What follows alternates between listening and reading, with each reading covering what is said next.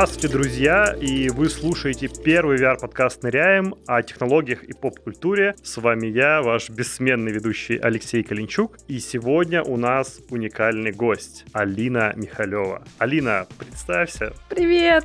Очень рада быть с вами тут. Это необычное ощущение, потому что я как будто пришла в гости в очень привычное домашнее для меня пространство.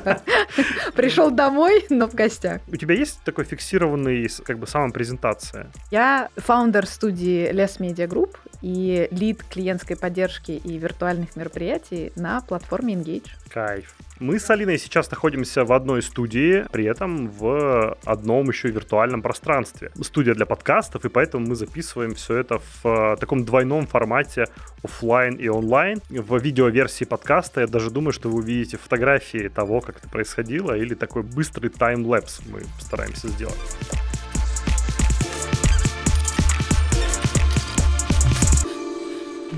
Друзья, вообще еще, когда мы записывали первый сезон, если вы не смотрели первый сезон, обязательно посмотрите, мы думали пригласить Алину, потому что таких людей с таким интересным жизненным путем, людей, у которых столь разнообразный опыт в VR и карьерный путь в VR, скажем так, ну, достаточно мало на рынке России, даже не на рынке, какой-то рынок, да, такая пошла история про коммерцию. Не на рынке, а на VR-сцене российской, скажем так, таких людей достаточно мало. Алин, давай Давай пойдем а, от основ. Расскажи, пожалуйста, как вообще ты попала в индустрию виртуальной реальности, кто тебя инициировал, кто тебя первый раз в жизни укусил, и каким образом ты очаровалась этой темой? Да и вообще, очаровалась ли или нет? Точно очаровалась, потому что занимаюсь я этим уже по своим даже ощущениям довольно давно. Иногда это приводит к таким смешным диалогам, когда начинаешь людям рассказывать, как же это все начиналось. Я занимаюсь VR в той или иной степени с 2014 года. Где-то 13 год, я думаю, для многих был таким переломным, когда появился DK One, если я правильно помню, и как раз появилась возможность посмотреть какие-то первые experience ы. Но для меня, кстати, взаимодействие с э, VR началось чуть-чуть даже раньше, не с VR, с пространственным сторителлингом, можно mm-hmm. так сказать. Оно началось, на самом деле, с мобильного телефона из 360 видео, потому что мой путь в VR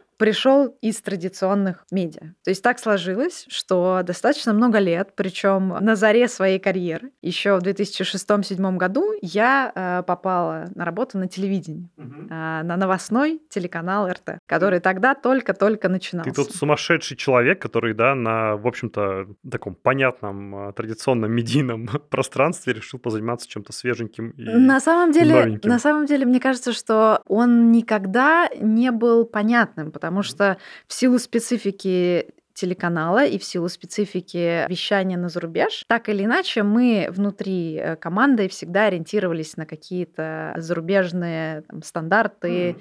и следили за тем, что делают коллеги. И 2006-2007 год — это первые шаги таких форматов, как YouTube, и потом, на самом деле, когда э, я уже достаточно много ездила по международным конференциям, там, МИПКОМ, э, МИП-ТВ и другие рынки, наоборот, было постоянное ощущение глубокого кризиса. Кризиса в, во всем. Кризиса... А, то есть, когда, ты, когда ты ездила на конференции именно традиционные Традиционные медийные. медийные. МИП, ага. Причем и как специализированно новостные, и те, которые посвящены более широким пластам разного контента. Потому что все время было ощущение того, что Старые системы не работают, старые системы монетизации не работают, mm-hmm. старые системы дистрибуции контента не работают, и все вынуждены каждый год перевыдумывать велосипед. Потому что сегодня у нас YouTube, и YouTube точно абсолютно поглотит все. Угу. Завтра это Инстаграм, боже, что нам делать с Инстаграмом. На следующий год это ТикТок. И уже вот на этом этапе я понимала, что, ну, ребят, все это не работает, простите. И бесконечная гонка за тем, где же будет следующий зритель, как переупаковать тот же самый контент на новую платформу, и нам нужно срочно куда-то бежать, при этом это не приносит никакой монетизации. Было ощущение бесконечной гонки, которая бессмысленна. И поэтому на тот момент, это где-то 12-13 год, мне были очень интересны новые форматы взаимодействия. Так как мне повезло, я никогда не работала внутри новостной команды с контентом. Слава богу, я не журналист. Вот, я всегда занималась... в производственном цеху горячем, да? Тебя не было.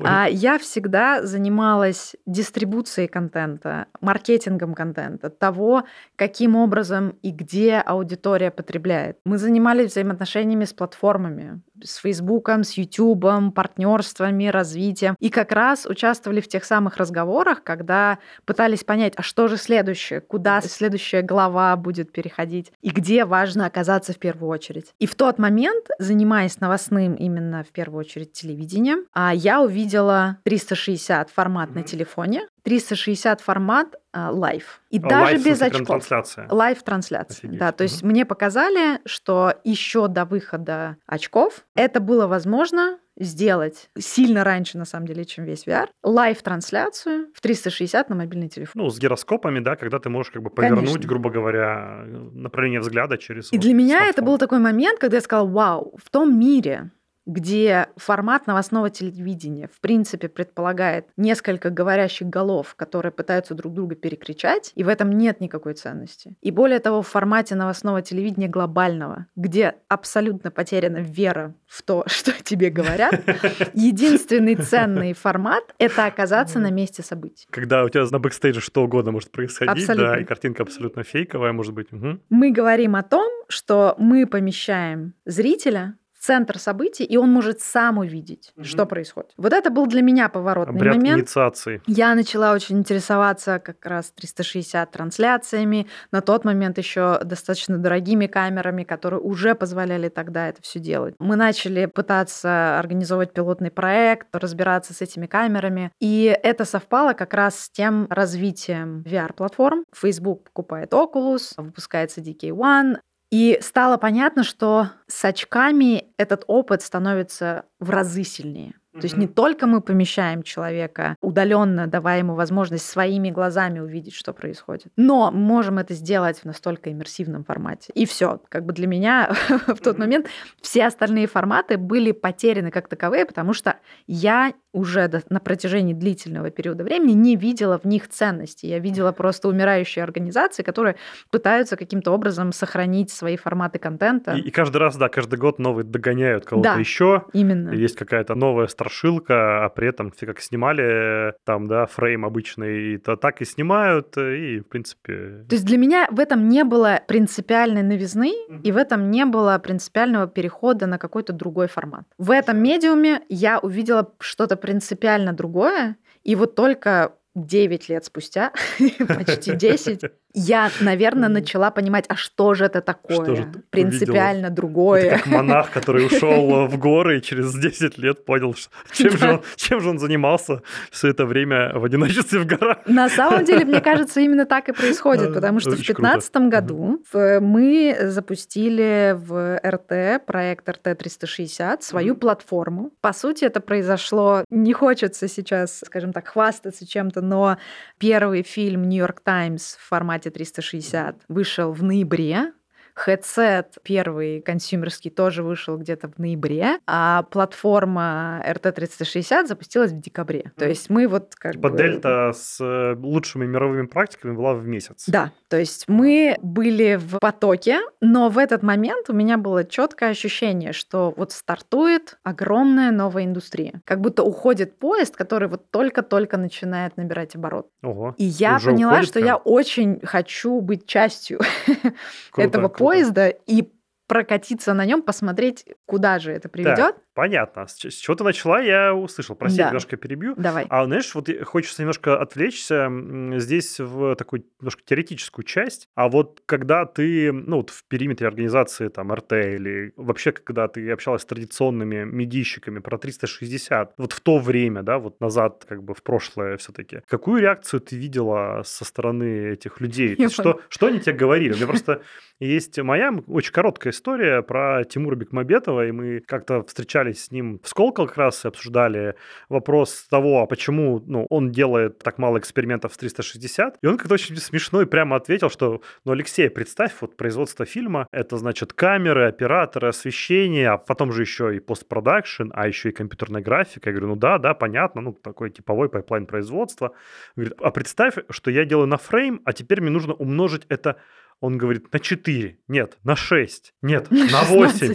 И вот был очень такой какой-то, с одной стороны, очень смешной, я, я в тот момент я просто смеялся, ну, подход умножения, да, просто на количество ракурсов, да. и думаешь, да нет, ну так же не работает, ну, типа, ты артиста красишь один раз, там свет оставляешь один раз, даже если там его, ну, больше, но свет нужно уже как-то спрятать или сделать его естественным, и, ну, ты понимаешь, дальше ты начинаешь понимать, что не так далеко был Тимур от правды в части стоимости, например, производства этого контента, и, ну, 360 50. Но с тех пор, в принципе, я не очень много взаимодействовал. Мне очень, очень интересно, как тогда воспринимали вот такое новаторство, такую инновацию люди из индустрии. Я могу сказать, что у меня на тот момент была э, репутация э, человека, который чем-то непонятным болен, вот, и все время говорит про какую-то, очень страстно при этом говорит, про какую-то абсолютно непонятную фигню, фигню, что мы все окажемся в каком-то будущем, и почему-то нам нужно всем этим заниматься. И скорее э, мое ощущение, это здесь абсолютно субъективно, это было про то, что пока я делаю свой необходимый объем работы, мне давали заниматься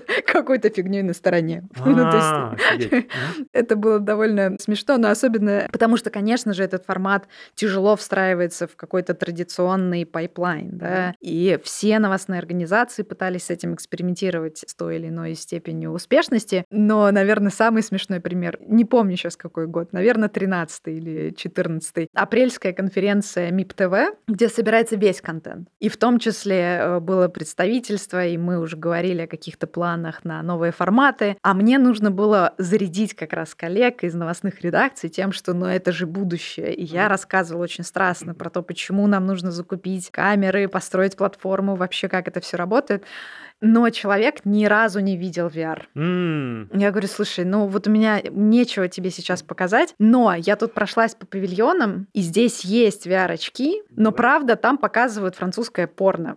Вау, это лучшая демонстрация, мне кажется, которая могла Это был первый, как обычно, формат контента, который на гигантском рынке МИП ТВ появился в очках. Круто. Я говорю, давай, вот мы тебе хотя бы, ты просто поймешь. Хотя бы немножко просто... дал-то набросим. Да, да. Потом мы заменим это новостями, и ты поймешь, как это работает. Только вместо порно-героев э, да, э, будут э, наши обычные, в общем-то, ну, как бы участники. Суть не изменится. Вот.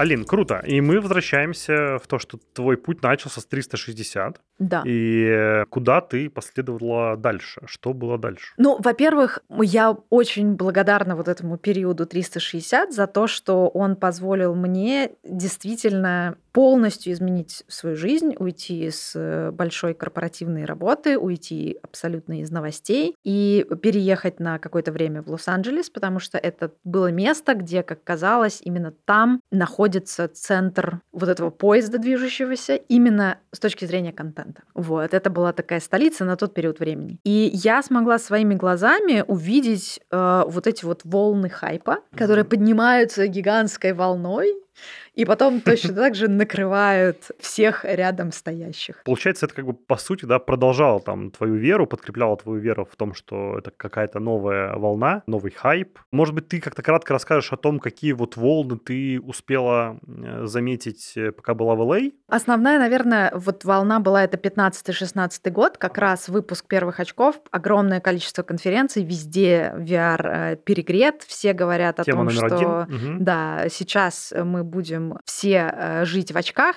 и при этом чудовищное качество контента. То есть здесь сразу нужно сказать, что разные компании пытались выйти на рынок первыми, и то, что сделала компания Google, прекрасная компания, но именно с точки зрения VR, они во многом стреляли сами себе в ногу. Потому Сейчас Алина что... рассказывает про cardboard'ы. Конечно.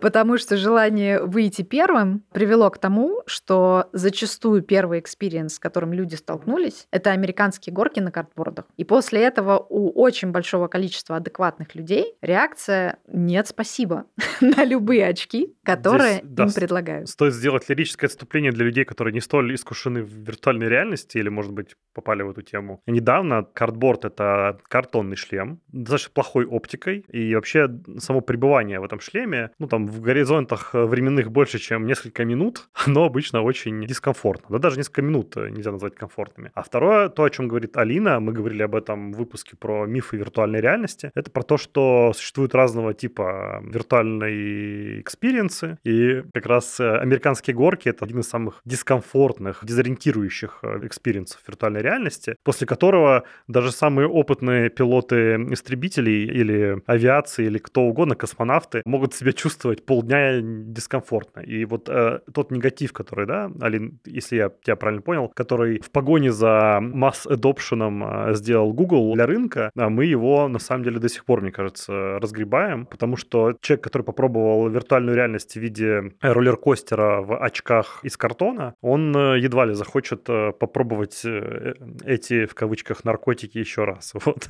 Именно так. А переубеждать аудиторию и пытаться сказать, нет, нет, ребят, вот то, что вы видели, это не то, вы вот посмотрите, у нас совсем другое это гораздо сложнее. И здесь еще важно, вот в 2020 году у меня был очень интересный диалог с одним из коллег зарубежных. Как бы развивался рынок виртуальной реальности, mm-hmm. если бы Oculus Quest 1 стал первым хедсетом, вышедшим Который попал бы в руки, да? Именно. Вместо того, чтобы То люди увидели насколько VR был бы другим, даже для меня, потому что изначально мы работали с 360 контентом, во-первых, потому что его было проще производить. Во-вторых, потому что его было на тот момент проще дистрибуцировать, mm-hmm. потому что не было интерактивных хедсетов, у нас не было рук, у нас не было вот того, что я могу делать сейчас, у меня не было телесности. Да, да, весь VR был без рук и, и 3DOF, 3 степени свободы. Три степени есть, э, свободы. Только То есть углы из одной точки. Получается, mm что 360 контент в очках, которые дают только три степени свободы, это, ну, это самый логичный и первичный формат. И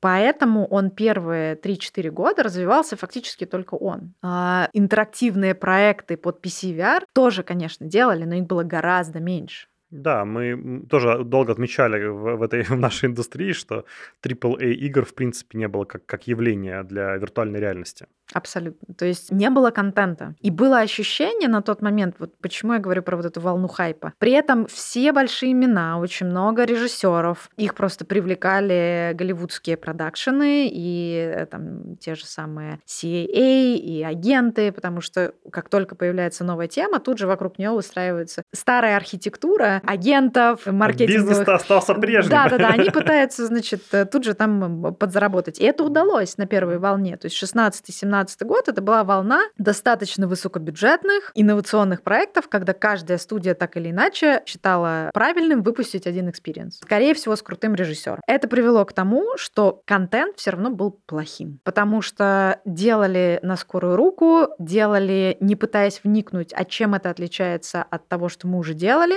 и просто перенося практики из кино или других медиумов VR. Да, да, это очень интересный тоже переход. Еще, мне кажется, у нас, мне кажется, про 360 будем много говорить. Интересный переход, про который вот я лично очень часто слышал как бы метафорических сравнениях, о том, что переход из, э, скажем так, фрейм, да, как называют, full frame, правильно называют, видео, ну, то есть из традиционного, да, кадра, вот э, киношного в 360, он настолько же революционный, в общем-то, как переход от э, фотографии к видео. Ну, вот это настолько же как бы совершенно другие другие правила, вроде, да, вот э, тех правил, когда у тебя внимание э, зрителя, оно теперь не зафиксировано камерой и кадром, оно теперь свободно, и ты попробуй с этим вниманием еще и поработать, как э, режиссер, да, или там постановщик, или там, сценарист, кто, ну, все, все это еще вместе, да, увязано. И, собственно, ну, большой вопрос еще стал даже в сферах применимости, ну, то есть даже не про какую-то отраслевую, да, а вот условно, а какие истории стоит рассказывать в таком формате, а какие как бы и в кадре отлично смотрятся. Именно.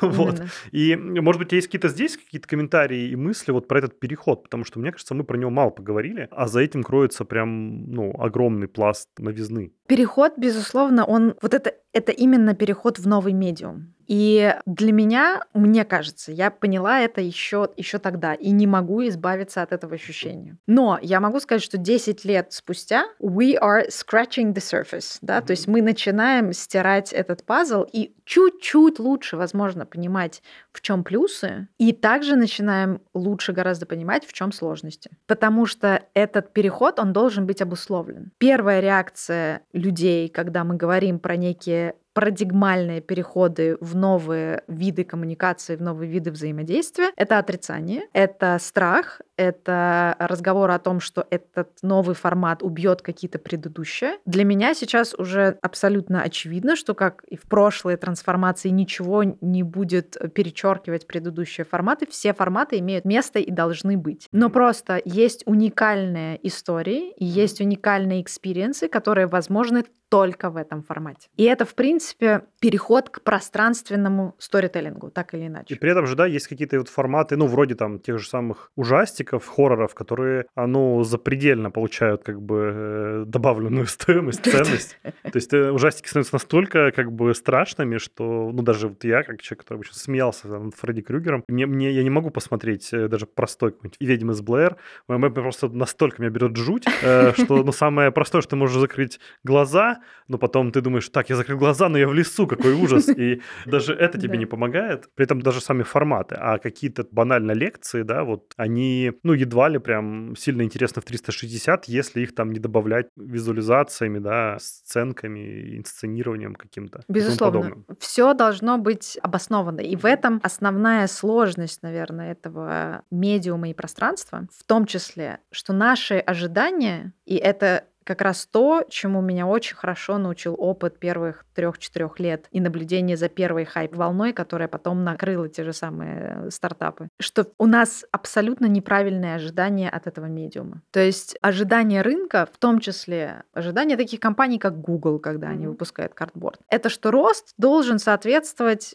росту YouTube или росту мобильного рынка, потому что mm-hmm. это была последняя волна, которая была mm-hmm, до VR. Да, которую все видели. И, соответственно, если мы растем медленнее, это не соответствует нашим ожиданиям, потому что, в принципе, вся культура стартапов и Силиконовой долины это в любом случае показывает рост. Да, прократный рост. Угу. И это неадекватное ожидание от людей. Пример с ужастиками очень хороший. Зачастую создатели контента чтобы сделать его привлекательным, о чем думают и маркетологи, и креаторы. Мы хотим выделиться. Это значит, что мы сейчас возьмем самый душещипательный и экстремальный experience, залезем туда с 360 камерой и начнем снимать. Мы вообще не думаем про комфорт зрителя, да, про то, что я тоже не хожу в ужастики в VR, потому что я не смогу, мне очень будет страшно. Вот, про то, что это может быть too much, потому что как будто мы не объяснили каких-то базовых понятий про этот новый мир, но при этом мы ожидаем от людей, что они должны надеть очки,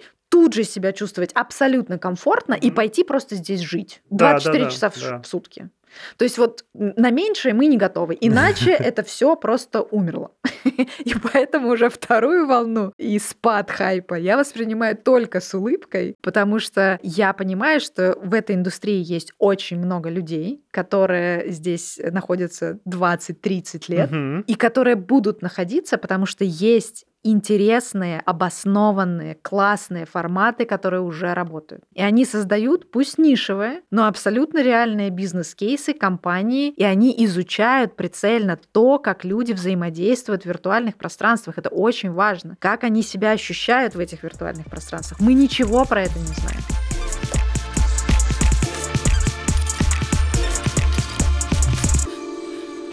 Мне кажется, что вот переходный период и для меня, и для всей индустрии был 19 год и выпуск первого квеста. Потому что ты правда понял, насколько кардинально это может поменять доступность шести степеней свободы. Угу. Да, устройство Quest 1 без шнурка, полностью автономное, достаточно доступная по цене. Безусловно. Но там цена шла со своей, со своей ценой, в том смысле, что это был жесткий демпинг.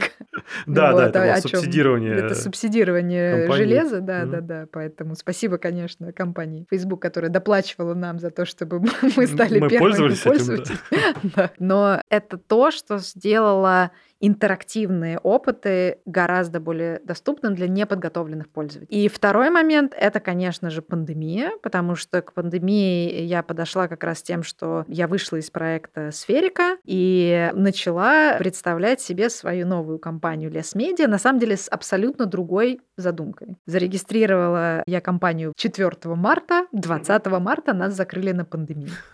Вот. И мои представления вот про то, что я буду заниматься больше как раз интерактивным сторителлингом, мы все равно этим занимаемся, но жизнь внесла свои коррективы, потому что уже в апреле месяце, как новая компания, мы начали делать первое мероприятие виртуальное, и оно проходило именно на платформе Engage. Очень круто. Вот. Мы же тогда, мне кажется, был... с тобой, Алина, и делали несколько даже сессий, помнишь, в рамках э, стартап Village или открытых инноваций, не помню, да. вокруг. Когда, кстати, даже эти конференции экспериментировали с новыми форматами, гибридными или там полностью онлайн, потому что собирать людей вместе в количестве 15 тысяч человек, как это было раньше, было очень проблематично. Мне кажется, что здесь очень важно отметить как раз роль комьюнити, потому что на тот момент у меня за счет того, что я долго жила в Лос-Анджелесе и активно занималась там нетворком, встречалась с разными стартапами, было очень хорошее понимание рынка, кто чем занимается, именно не на уровне хайпа, кто, кто что продает, а на уровне людей, которым это интересно. И было очень интересно наблюдать, как в первые же недели пандемии начали зарождаться сообщества. Андрей Лунев тоже в этом сыграл большую роль. Встал вопрос, ребят, мы, собственно, находимся внутри индустрии. Андрей Если XR, XR да, Crowd, да? XR Crowd. Угу. Если мы не найдем ответ на вопрос, а что теперь, как мы можем показать всему миру, что VR, он действительно может дать тот опыт, который ты не получишь больше нигде. Давайте посмотрим, что сейчас есть на рынке. Потому что, да, я знала про Altspace, я туда периодически ходила. Я до сих пор помню свой первый социальный VR-опыт. Mm-hmm. Он был очень интересным, потому что меня позвали на питчинг в VR. В Altspace это был 2018 год. Уже тогда компания, один из фондов делал питчинг стартапов, и меня пригласили прийти. И я помню, что я проснулась в Лос-Анджелесе, а время было очень раннее, и я проспала. И проснувшись, я тут же потянулась за очками, надела очки и оказалась на питчинге. Блин, а это удобно, когда я просто еще не, не, не встала из постели почистить зубы, а я уже как будто аватар, и типа, ребята, все спокойно, я здесь, вот я, как, я Когда люди выходили в зум без камеры вот, то есть это был одеяла. первый социальный VR-опыт, и я его помню, да, то есть я периодически ходила в Altspace, но помимо Altspace уже было много игроков на рынке, в том числе Engage. И мы создали комьюнити, которое регулярно начало вместе ходить в эти социальные VR-пространства. Потому что особенность э, любого социального VR, как направления в целом, что ты не получишь того опыта, который ты мог бы получить, если ты пришел сюда один. И в этом в том числе проблема, потому что человек должен попасть на классное, ценное VR-мероприятие или прийти с хорошими, интересными ему людьми. И тогда да. он будет в восторге. а если он пришел да, да сюда один и сказал, ну, как бы, и, и что? Ну, ну руки, да, ну, да, вопрос, ну... вопрос, да, концентрации, ну да, и скучно, и делать нечего, да, Конечно. Угу. И поэтому сама концепция непонятна. А если ты пришел на классное подготовленное мероприятие, ты такой, боже, я только что провел два часа с людьми, у меня в первые месяцы пандемии, мне казалось, что я столько не социализировалась уже миллион лет. Это была просто какая-то очень постоянная нон-стоп социализация. В тот момент, когда весь мир страдал от отсутствия социализации. Да, да, это ты прям, правду, матку прям режешь, потому что я вот, например, экспериментировал очень много и с другими формами медиа, ну, вроде того, что мои друзья из компании Edge Center делали такую трансляцию, где ты мог смотреть YouTube и при этом видеть друг друга и общаться, ну, такой коллективный просмотр YouTube, там, под э, пиво, там, или еще что-то там, под какие-то напитки, а, потому что хотелось социализироваться, да. Потом э, накатили прекрасные ивенты Fortnite, где, конечно, там социализируешься ты в меньшей степени, но было круто, да, посмотреть на это. И потом я дорвался до VR-чата, господи, все, все мое время в пандемию там. И это же было просто волшебное абсолютное ощущение, что ты вдруг можешь сделать конференцию, а мы начали, собственно, с продакшена конференции. И здесь мне все сошлось просто, звезды сошлись, потому что весь мой, в том числе телевизионный опыт, и опыт продакшена, и опыт, ну, просто работы с графикой, с менеджментом, с менеджментом мероприятий, он сошелся и был очень полезен, потому что организация виртуального мероприятия почти ничем не отличается от организации организация физического мероприятия. Тебе нужно менеджерить спикеров, тебе нужно найти интересных спикеров, тебе нужно срежиссировать опыт людей, тебе нужно понять, как это будет происходить, как это сделать наиболее комфортным. И вот то ли это счастье, то ли проклятие, но я этим занимаюсь без перерыва, как full-time job, три года, вот, и хожу сюда на Мне работу. Кажется, многие наши слушатели тебе завидуют, я не шучу. То есть, во-первых, ты можешь сходить на работу прямо из-под одеяла, вот, как ты рассказала, и это при этом, прости за шутку, не превращается в adult. Это абсолютно нормальные вот в таком же виде аватары. Во-вторых, ты, как вот э, многие завидуют уже мне на работе, что большая часть моей работы — это пробовать experience ы новые и жить в этих виртуальных мирах, да, как бы, когда ты 10% времени своего рабочего играешь во что-то, а тебе за это еще и платят. Вот, это, мне кажется, очень неплохой offer.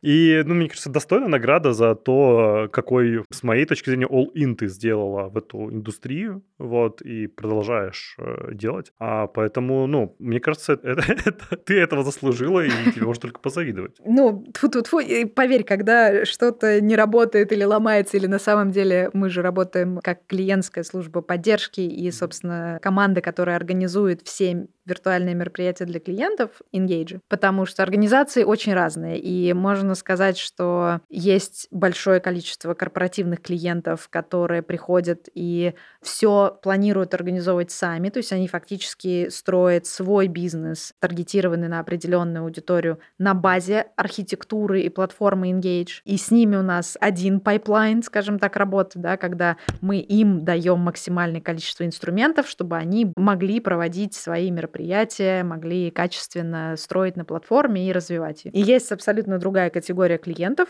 Крупных — это те, кто приходят и говорят, ребят, мы ничего про это не знаем, но мы хотим, чтобы вы все для нас сделали. То есть mm-hmm. вы разрабатываете концепцию, вы строите пространство, вы полностью проводите для нас мероприятия, включая mm-hmm. менеджмент спикеров, тренинги и все остальное. И вовлеченность в такие проекты, она очень большая, потому что ты фактически вливаешься в команду этой корпорации и начинаешь вместе с ними строить этот виртуальный опыт опыт для, да, для да, их гостей. И все зависит от того, что это за клиент. То есть э, за эти годы, чем я только не занималась. И фармакологией, и, и хирургические операции, и, и безопасность. И, и ч... автобизнесом. И вот. автобизнесом. Просто зависит все от твоей способности и готовности погружаться Слушай, надолго в этот да, контекст. вот, кстати, прямая аналогия, которую вот в пандемии мы тоже исследовали как, как Сколково, это ну, насколько можно перенести мероприятие и что, что важного в онлайн-мероприятии по сравнению с офлайн мероприятием. И оказывается, что ну, при всей как бы иллюзорности, что это может быть дешевле, ну, потому что, ну, не нужно же физически строить площадку, не нужно же там физически людей туда там довозить. Все же в цифре. Цифра же это как бы... Это же бесплатно. Ну, дешево, как минимум бесплатно. Многие вещи уже коммодизированы, бесплатные, там, да, вроде таких ВКСов. Но когда ты начинаешь это делать, и у тебя все эти процессы, которые раньше были офлайн переносится в цифру. И, и оказывается, что тебе приходится делать все то же самое, а порой еще и, и больше. Там, а если человек мог, мог просто приехать к тебе на автобусе, то теперь ты должен его обучить ВКСу и всему инструментарию твоей онлайн-конференции, а он э, вообще такого опыта раньше не имел. Будь это VR, или будь это трехмерный мир, или будь даже просто плоские сайты, да, обычные плоские сайты. Что вместо экспозиции, которую вот человек зашел, окинул взглядом, увидел самое яркое и пошел, теперь тебе придется что-то сделать совсем другое, вроде 3D-экспозиции или вроде красивого лендоса с какой-то системой там фильтров поиска, с лендингами экспонентов и всех остальных. И ты понимаешь, что настолько нелинейно переложить вот э, тот experience сюда. И все те же самые процессы производства. Да, раньше это было агентство, которое тебе строило там стенд, а теперь это, это агентство, которое рисует тебе сайт или рисует тебе 3D-модель. 3D-модель, или да. такие вот э, крутые, реально, ну просто я, я искренне удивляюсь, эксперт, как ты, который умудряется еще это построить в иммерсивный сценарий, анимировать это все или там запустить в какой-то такой такое театральное, да, там шоу, это, конечно, прям, прям, ну, ты понимаешь, что это не очень-то дешевле, в общем. Это да. не сильно дешевле, но есть единственная особенность, что когда мы строим стенд, а мы прекрасно знаем, насколько иногда даже международные мероприятия, там, Барселонский Mobile Конгресс, да, там, mm-hmm. или CS, насколько там гигантские сколько бюджеты. выносится и, и сколько выбрасывается выносится, просто. выбрасывается, и а, это все строится на неделю. И насколько это растрата. Потому что самое дорогое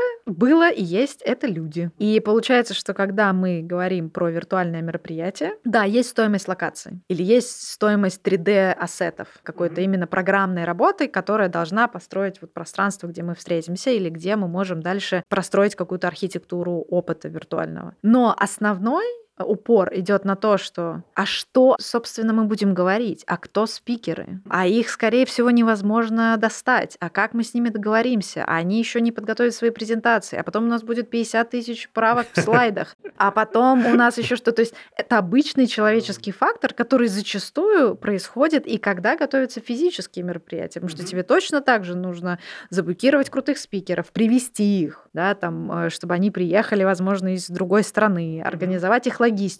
То есть все то же самое, но только в переложении на очки. И поэтому вот здесь очень хорошо я хочу как бы донести такую важную, как мне кажется, мысль, потому что я все время тоже об этом думаю. Когда мы говорим про VR и когда мы говорим про какие-то метрики эффективности, мы об этом и с клиентами тоже говорим. Есть ощущение, ни, ни на чем не основанное, mm-hmm. что если это онлайн, это должны быть миллиарды просмотров в ТикТоке. То есть у нас метрики и показатели того, как мы можем в том числе отчитаться за успешное мероприятие, они меняются и растут. Примерно как ожидания от стартапов.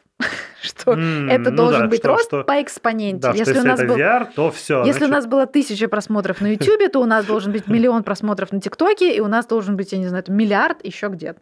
И тут вот мы это вспоминаем метавселенную Еврокомиссии, да, Конечно. или куда пришло? Четыре человека. Четыре, целых четыре, да, да ну, на самом деле, если они создали ценный experience для четырех человек, да и слава богу, они, может а быть, вдруг эти абсолютно... четыре человека – это главы государства, например? Конечно, и они серьезно. абсолютно переосмыслили свой подход к глобальным важным вопросам. Да, это просто лучшее расходование средств.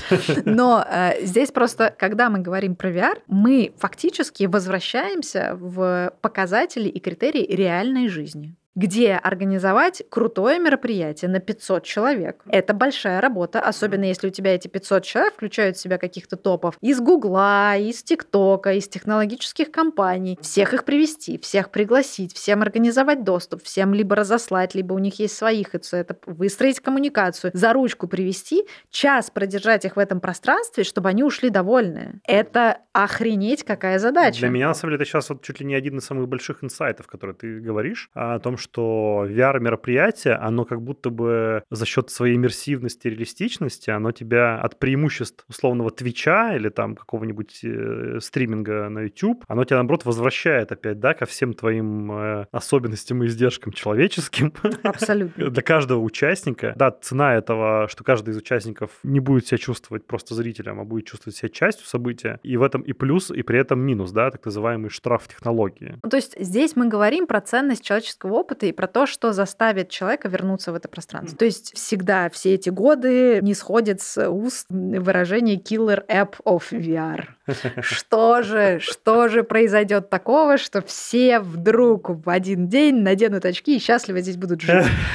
Вот. А, для меня очевидно, что killer app of VR в той или иной степени это социализация. Люди придут куда-то только за людьми. Люди придут на людей. Прикольно, Люди прикольно. придут на людей. На самом деле недостаточно просто сделать классный experience. Самый лучший опыт для человека в VR — это если он спонтанно встретился с другим человеком, он не ожидал его увидеть. У нас были очень смешные разговоры, когда мы организовывали тренинги. Ну, то есть мы готовимся к крупному мероприятию, и к нам приходили, клиентскому, и к нам приходили несколько компаний из сектора фармакологического, медицинского США. То есть они все друг друга знают, это в любом случае пересекающиеся организации, но они никогда не виделись. И это было очень интересно, когда люди говорили, о, ты же вот эта Мэри, которую я знаю. Привет, Мэри! Это так классно, что теперь мы можем пообщаться еще и здесь. Вот это стоит очень дорого.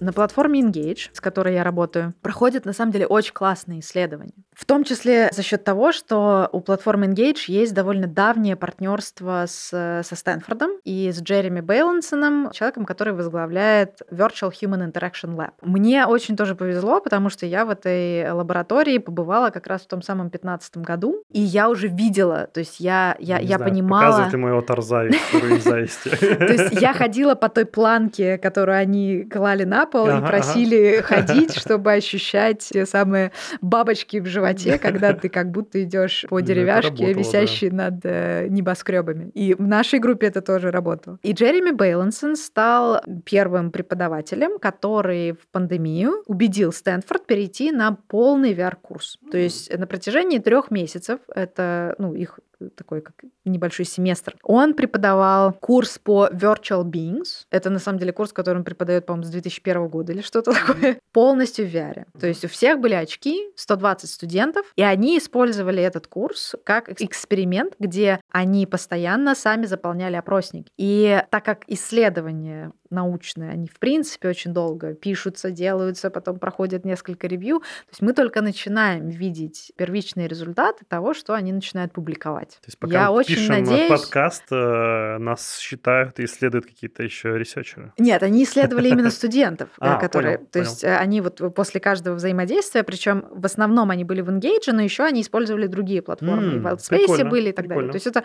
полноценный трехмесячный курс. И одно из первых результатов исследований, его можно коротко резюмировать следующим посылом. Для того, чтобы учиться в VR, нужно учиться VR. Точка. Что это значит? Что люди, они замеряли показатели комфортности, удовлетворенности, радости от взаимодействия, что нравилось, что не нравилось. И по ходу курса, чем комфортнее людям было проводить здесь время, чем больше они понимали, как это работает, тем класснее им становилось. Точка. Это значит, что наши ожидания, в принципе, от этого пространства зачастую неправильны. Мы хотим, чтобы люди каким-то образом сразу магически здесь освоились. В том числе это часто делают люди, которые проводят, или компании, которые проводят мероприятия. Они говорят, мы сейчас всех соберем, мы им никаких тренингов не дадим, и вот сразу загрузим в них контент. Моя работа пытаться объяснить, ребят, если у вас человек первые 10 минут оказался в VR, он будет смотреть себе на руки. Он будет говорить, вау, это классно. Если вы параллельно попытаетесь ему рассказать какую-то классную информацию о вашей компании, скорее всего, это пройдет мимо. Он все равно будет смотреть на руки, да? Он будет смотреть на руки, потому что он первый раз здесь оказался. Когда ты первый раз где-то оказался, ты смотришь по сторонам, ты смотришь на себя, ты пытаешься понять, что вообще с тобой происходит. Давайте срежиссируем это таким образом, что мы даем человеку пространство для освоения, для того, чтобы понять какие-то основные базовые критерии, для того, чтобы ему стало здесь комфортно. Это дико важно. И дальше он начинает взаимодействовать очень аккуратненько. Я завидую всем, кто попадает к вам на платформу, потому что если люди, которые занимаются клиентским сервисом, так парятся об анбординге и так глубоко к этому подходят, конечно... А потому что это, это залог, то есть вот... Да, да я, я считаю себя вот опять личный пример жизни таким достаточно уже продвинутым пользователем виртуальной реальности, но в том же Half-Life Alex я помню, как я, не знаю, минут, наверное, 15 или 20 залипал на механику притягивающих перчаток. Господи, насколько... Ну, просто я пытался это научиться, но насколько я как бы подсел и, и захотел это в реальной жизни, более того. А потом я долго сидел, думал, как бы, кто же был таким драйвером. Мне почему-то представился сам Гейб Ньюэлл, который такой пузатый достаточно мужчина, грузный, которому было, как бы, может быть, лень нагибаться за предметами с пола, и он такой говорит, сделайте мне что-нибудь с этим. Волшебная. Да, да, волшебная перчатка. Честно, мне очень не хватает э, некоторых функций, которые у нас есть в Engage в реальной жизни. В первую очередь, допустим, просто быть на встрече, а в какой-то момент сказать, простите, я пошел снять очки и оказаться у тебя дома и пойти вкусно поужинать. Как только ты Слушай. захотел прекратить свою социализацию, ты просто снял очки и пошел домой. И ты уже дома. Тебе не надо ничего делать. Слушай, ну лично я могу на неудобной или неудачной встрече уйти в себя, например. А здесь это просто тебе не нужно уходить в себя, ты просто снимаешь очки и, и все нормально сразу. Прикольно. Вот. Или, допустим, потому что Engage, мы с ним начали изначально работать именно за счет мероприятий, потому что на всех вот тестах мы тогда ходили, и в Space очень много контента, контент везде классный. Но я до сих пор преклоняюсь перед людьми, которые делают мероприятия в VR-чате, потому mm-hmm. что это ад. Это ад анбординга. Да, да, вот. это правда. И э, в том числе там для Engage было очень важно, или для меня с точки зрения мероприятий, что мы можем максимально контролировать пользовательский опыт. То есть я могу человека посадить, переместить, замьютить, когда мне нужно. Наоборот, сказать, а теперь вы можете общаться, пойдите сюда, посмотрите налево, посмотрите направо. Ну, то есть я могу управлять человеком, а еще я могу становиться невидимой и летать. Насколько Вау. это классно. Слушай, я это тоже же... так хочу. Э, мы, мы уже шутили, это шутка, когда цифровая диктатура такая, знаешь, внутри, внутри энгейджа. Полубог летаешь. Да-да-да. Круто. А, ну, мы, видишь, как-то, мне кажется, плавно перешли к теме энгейджа. Вот, давай сейчас про него тогда чуть поговорим. А можешь ли ты буквально в двух словах рассказать, что же это за платформа и для чего она используется сейчас? Ты уже упоминала, конечно же, да, по пути о том, какие кейсы применения. Вот так, чтобы просто любой пользователь понял, что же это за инструмент, место, что это вообще? Сама платформа появилась с целью стать образовательной платформой, то есть первый use case, на который целилась команда, это был образовательный контент лекций. И она вообще называлась Lecture VR в 2016 году. Mm-hmm. То есть Altspace появился в 2014, они пришли достаточно рано. Для меня было интересно узнать, что Engage — это европейская компания, mm-hmm. что довольно редко. Не американская. Не американская. Mm-hmm. Engage — это ирландская компания. И core команда, основная команда, сидит. Я там еще не была, но по моим представлениям и общению с коллегами в довольно маленьком городке под названием Уотерфорд на юге Ирландии. И мне это представляется таким бодрым, классным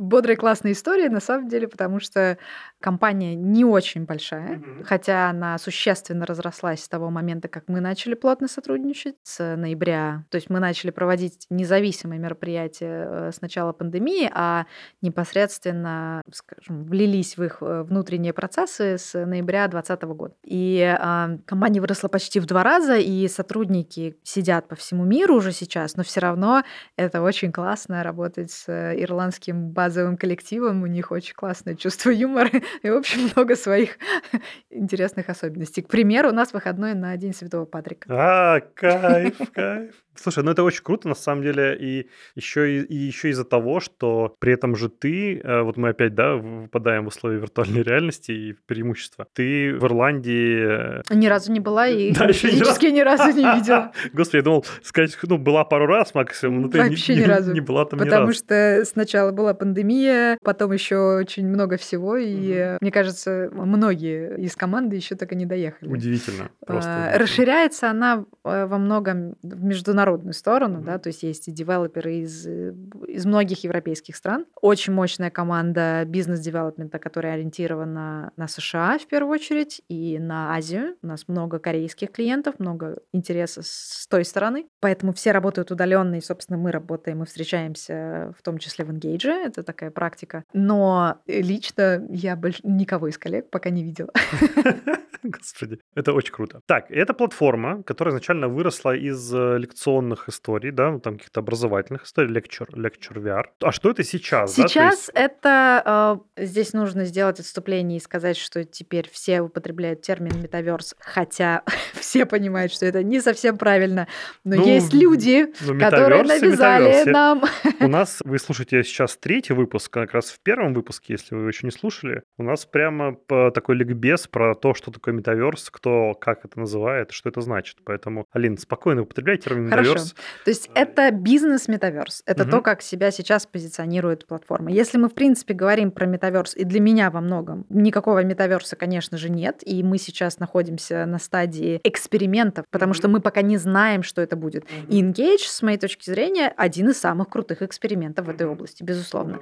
Это платформа, которая позволяет людям с любых устройств взаимодействовать в 3D-пространстве пространство. Почему важно отметить, что пользователи могут заходить с любых устройств? Потому что понятно, что VR дает нам более глубокое погружение. VR нам дает огромное количество преимуществ, когда мы можем взаимодействовать, мы можем взаимодействовать с 3D-объектами, мы можем кидаться друг в друга бокалами, мы можем развлекаться как хотим, но для мероприятий и для бизнес-кейсов очень важно, чтобы пользователи могли зайти и с других устройств, не О, владея... По поводу других устройств я тут прям респектую, потому что я вот э, как-то позвала на один из э, обзорных экскурсий там, и я начал экскурсию с э, ноутбука, потом мне пришлось встать, я переключился на телефон, и дома я уже пробовал входить в VR. Ну, и, на самом деле, уже мероприятие почти закончилось, и каждый раз это было достаточно для меня просто. То есть был, вот, была комната, этот идентификатор этой сессии, и действительно так достаточно просто. И, и везде все это работало прям отлично. Вот. Да, здесь просто нужно понимать, что если человек заходит с телефона, это его единственный опыт взаимодействия с платформой, и он никогда не пробовал VR, и он вообще не представляет себе, что это такое, то, конечно, опыт будет очень усеченным, и, возможно, человек не поймет той ценности, которую, угу. да, угу. которую он э, получил в других обстоятельствах. Но именно вот с таким сценарием, как ты описываешь, когда у человека есть понимание, что такое 3D-пространство, есть понимание того, как работает взаимодействие, но просто сейчас ему удобнее зайти с мобильного телефона, потому что он находится там как слушатель, и ему ок с тем, что он может там передвигать своего аватара, задавать вопросы, взаимодействовать голосом, но не более того. Люди спрашивают часто, что знают, что я занимаюсь и художественным VR, и, и социальным VR. А что вот сейчас посмотреть в VR такого, чтобы понять, что вообще самое крутое? Я отвечаю примерно, ну то есть это как в начале 2000-х сказать, а покажите мне что-нибудь в интернете,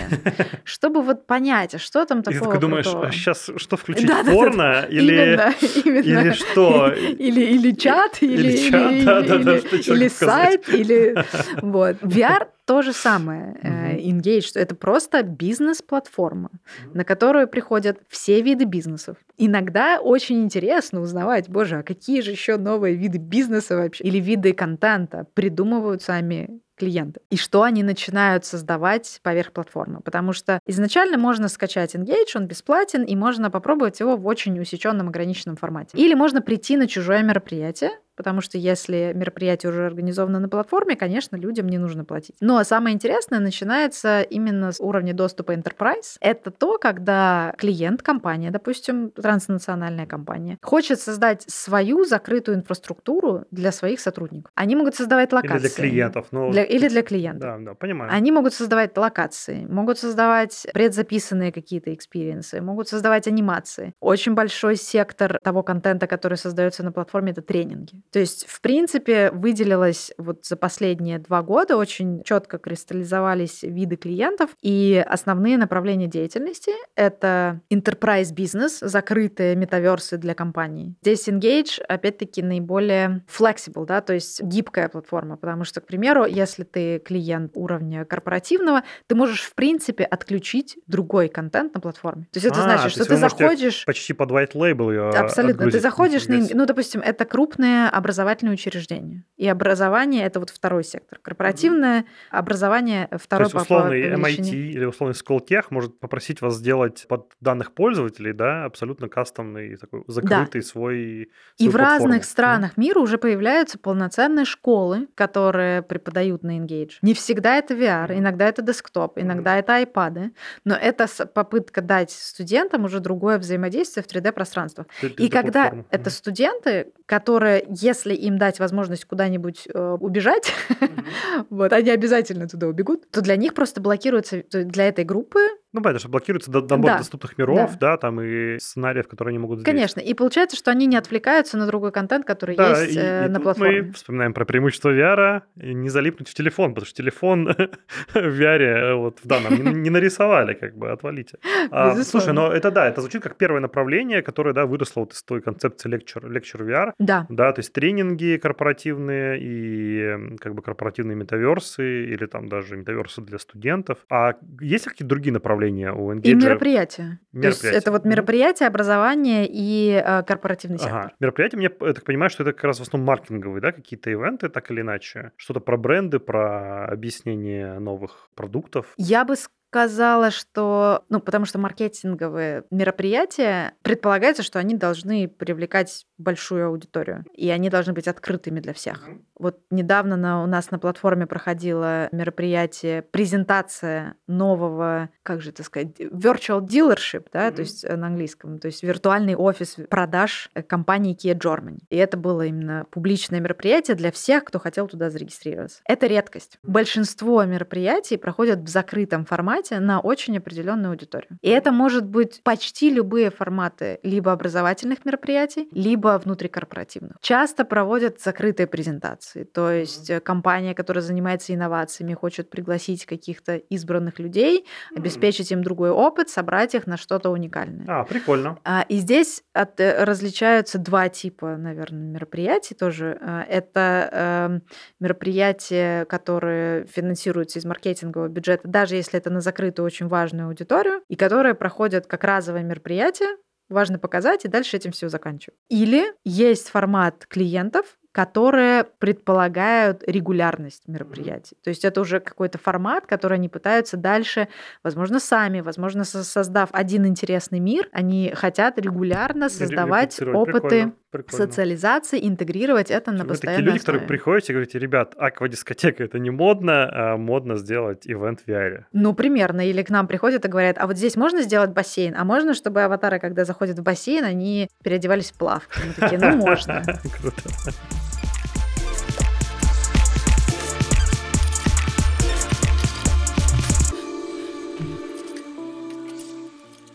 А что про метаверс концепцию все-таки, да? То есть вот корпоративный метаверс, ну, я, я здесь, конечно, наверное, в большей мере хотел бы услышать блоку, который для меня стал удивительным. Я как-то открываю Engage и вижу там линк внезапно, вот, как некий такой новый раздел, который лично меня, ну, честно говоря, абсолютно искренне удивил, потому что я не ожидал полета фантазии, наверное, не ожидал подобного. То есть я сперва попал в какие-то корпоративные пространства, а потом попал в локацию, где крутятся две э, части с разной гравитацией, вот так друг против друга. И меня это дико удивило, потому что я представил, что я, я хочу позвать сюда пару друзей и поболтать на какой-нибудь из этих... Э... Из этих локаций. Ну, в чем концепция? То есть это задумка CEO компании Дэвида Уиллана. Скорее, это такая фантазия именно на, на тему открытого метаверса mm-hmm. и каким он может быть. Но только если мы говорим про определенные виды взаимодействия. В первую очередь это бизнес взаимодействия. Mm-hmm. И те три направления деятельности, которые вот я описывала и выделила, да, корпоративные миры, образование и мероприятия. Собственно, таким же образом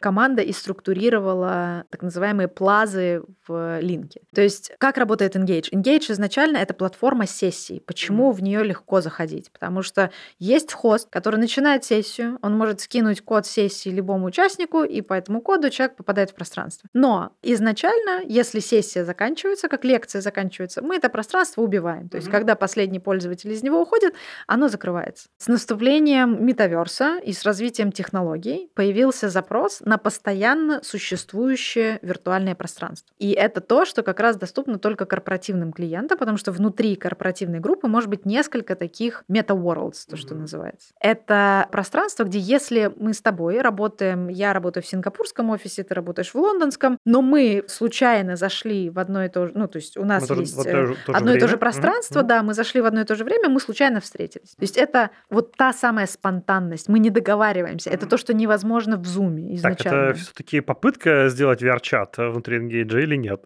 Это не попытка сделать VR-чат, это попытка сделать постоянно существующий бизнес-метаверс, где люди могут случайно встретить интересных им людей. Прикольно. И где компании имеют, владеют своими пространствами. То есть есть базовые три площади, плазы, на которых будут будут базироваться и уже базируются топовые клиенты Engage. И они создают свои миры. То есть они могут сказать, мы с тобой встретились в мире компании Pfizer. Пойдем-ка туда посмотрим, что там Pfizer делает. И Pfizer, в принципе, может там размещать любую информацию. Или, а сейчас давай посмотрим, что там делает, ну, собственно, Kia Dealership, да, потому что компания Kia как раз открыла такую постоянно существующую локацию Лока... а, прикольно. с информацией про новые автомобили, с какими-то роликами, с обновляющимися там. Mm-hmm. И, в принципе, сотрудники Kia могут туда прийти, если туда случайно придут люди, они могут пообщаться и узнать дополнительную Прикольно, информацию. понял, понял, понял. То есть это про спонтанность, про открытый мир и про то, чтобы сделать вот то, что происходит на Engage за закрытыми дверями, когда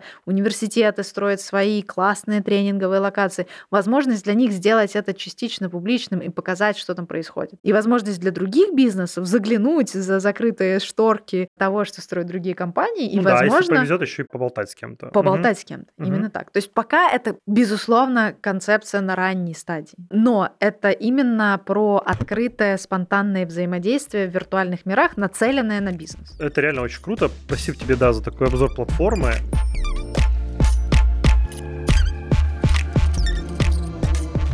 Друзья, Наш разговор с Алиной занял практически три часа, и мы решили разбить его на две части. То есть сегодня вы услышали первую часть. Это прекрасная история про карьерный и предпринимательский путь Алины, а еще про платформу Engage и ее перспективы. И на этом моменте сегодня мы решили завершить первую часть выпуска. Но это еще не все. Через неделю во второй части интервью вы услышите про фестивальный VR и про то вообще, почему фестивальный VR является фронтиром современной VR-индустрии. А также узнаете о том, какие конкретные VR-experience ы стоит обязательно посмотреть, по моему мнению и по мнению Алины.